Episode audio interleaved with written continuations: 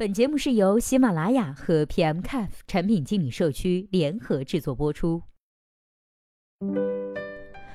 Hello，大家好，欢迎收听本期的节目。今天呢，要和大家来分享的文章呢，是来自创新工厂的创始人汪华。这篇文章呢，是汪华先生对于互联网创业如何获取有效流量的思考。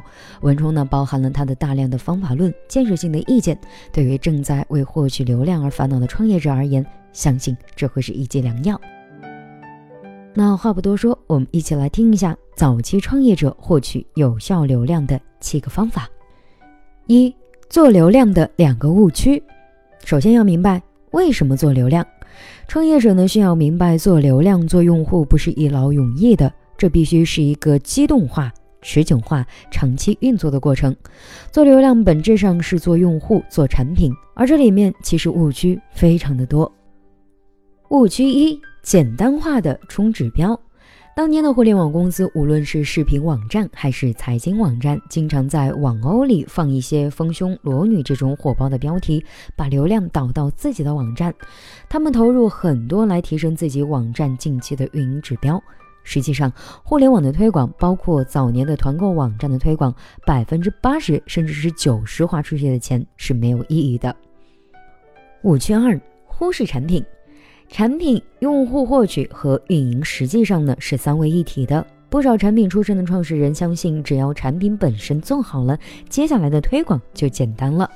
做流量呢，实际上就是产品如何达到用户，这和产品本身是一样重要的，也是个产品问题。二，用户自增长点。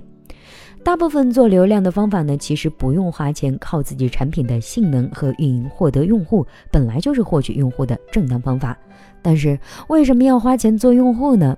答案可能有两个：其一，加速增长；其二就是你需要种子用户。实际操作过程中呢，有两种情况：一是当你获取的用户能够挣钱，回报多于付出的话，你是可以无限制的花钱获得用户，这是毋庸置疑的。很多网游呢都是这样的。但是，如果你赔钱来获取用户，你的目标应该是达到自增长的一个点。按照互联网的习惯，当一个品牌或者是用户群达到一定密度之后呢，接下来就能实现一定的自增长。如果不是特别乱的情况下，真实的用户、活跃的用户达到百万级别，或者是口碑达到一定的级别，加上真实的美誉度、真实的搜索指数，就能过万。产品本身又好，就能获得自增长。而去做用户增长，目的呢，就是为了尽快达到这个自增长点。三，接下来说一下做流量的三个相对真理。第一，在任何一个特定的方法和特定的渠道内，你能获取的总流量是有限的，而你想获取的更多，它的单价越贵，成本就越高。无论是门户网站、搜索引擎还是其他，符合你目标的用户呢，就是那么多。以搜索引擎为例，里面有最适合你的和最便宜的关键字。比如说，你投资一个关键字，搜索流量一天就五千个，这些获取过来的是最便宜的。但是，如果你想一天获取一万个流量，那第二个五千流量就得去找跟你重合度更低的关键词，但是跟你的用户匹配度的比例呢也会更低。可能拍卖价格更高，效果呢可能更差。总之，如果你想再获得五千个流量的话，就会更糟。这个呢就导致了两个现象：一，你对获取流量必须要有清晰的认识；二，你获取流量的渠道必须是多元化的。接着，我们再来说一下第二个相对真理：所有的流量都是有通用和专用的区别。你从各种各样的用户入口获得所需要的流量，可以是免费的。可以是收费的，但是都要付出代价。凡是只有你才能用，而别人用起来不方便，或者是对别人没有用的流量，反而是越便宜的流量。凡是对所有人都有用，人人拿出来都可以给自己引导用户的，则是非常贵的流量。我们来举个例子，谁放到好一二三首页，对他都有用这样的位置呢，就很贵。但是早年的小说网站呀，非常的不值钱，五千块呢就可以把千万级别的流量小说网站的关键位置包月。因为在那个年代，那个流量无论放什么广告、做什么推广都没有用，但是那个流量后来在推广页游却非常有用。第三个相对真理呢是，任何流量的做法都不是长期有效的，都有时间不长的窗口期、衰退期。而最早发现某个流量的最好挖掘方法的人呢，是受益最多的。用户的入口在不断变化，用户入口本身的规则和方法呢，也在不断变化。所以做流量、做用户不是一劳永逸的，必须是一个机动化、持久化。长期的运作过程，每个月呢都会有一些方法从非常划算变成一般，甚至有些会被取代。然后一些新的渠道和方法呢会萌芽，比如说腾讯开放了微信接口了，苹果发布了新版本了等等。任何变化都要想一想和自己有什么关系。四，用户达到引爆点和自增长点是需要密度的。如果花钱买了一千个用户。假设其中一百个用户群是不一样的圈子，那每个用户群呢只有十个，这在任何用户群上都做不到引爆点和自增长点。而如果这一千个人是处在同一个用户群里，比如说某个圈子或者是某个学校组织，起码这次推广在这个圈子里能达到自增长。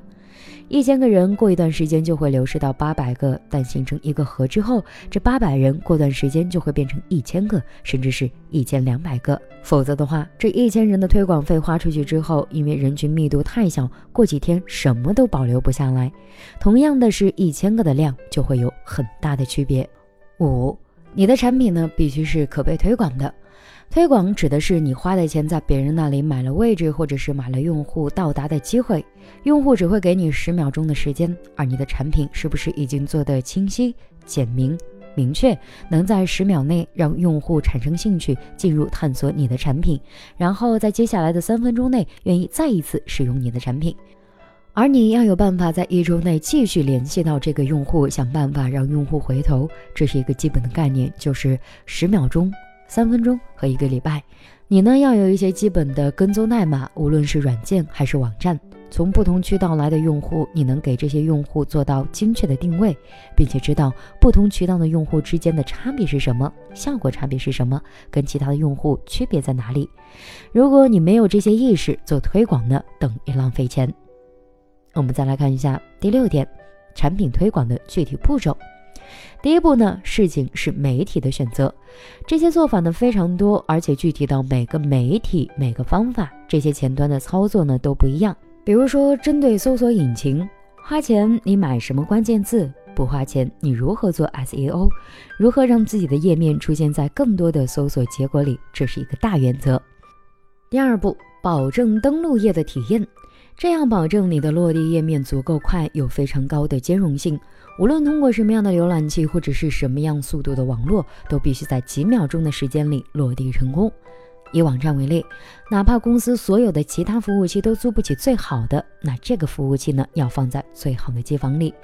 如果其他页面都用了很多超大的动态的图片，那这个落地页面呢，就把它做成静态页面或者是非常小的页面，让它足够能够快速的打开。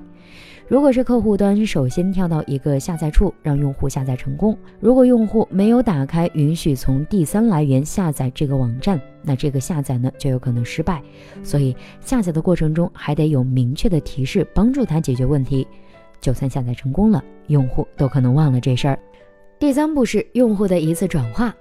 第一，在十秒钟之内，你的产品呢要能给用户留下印象。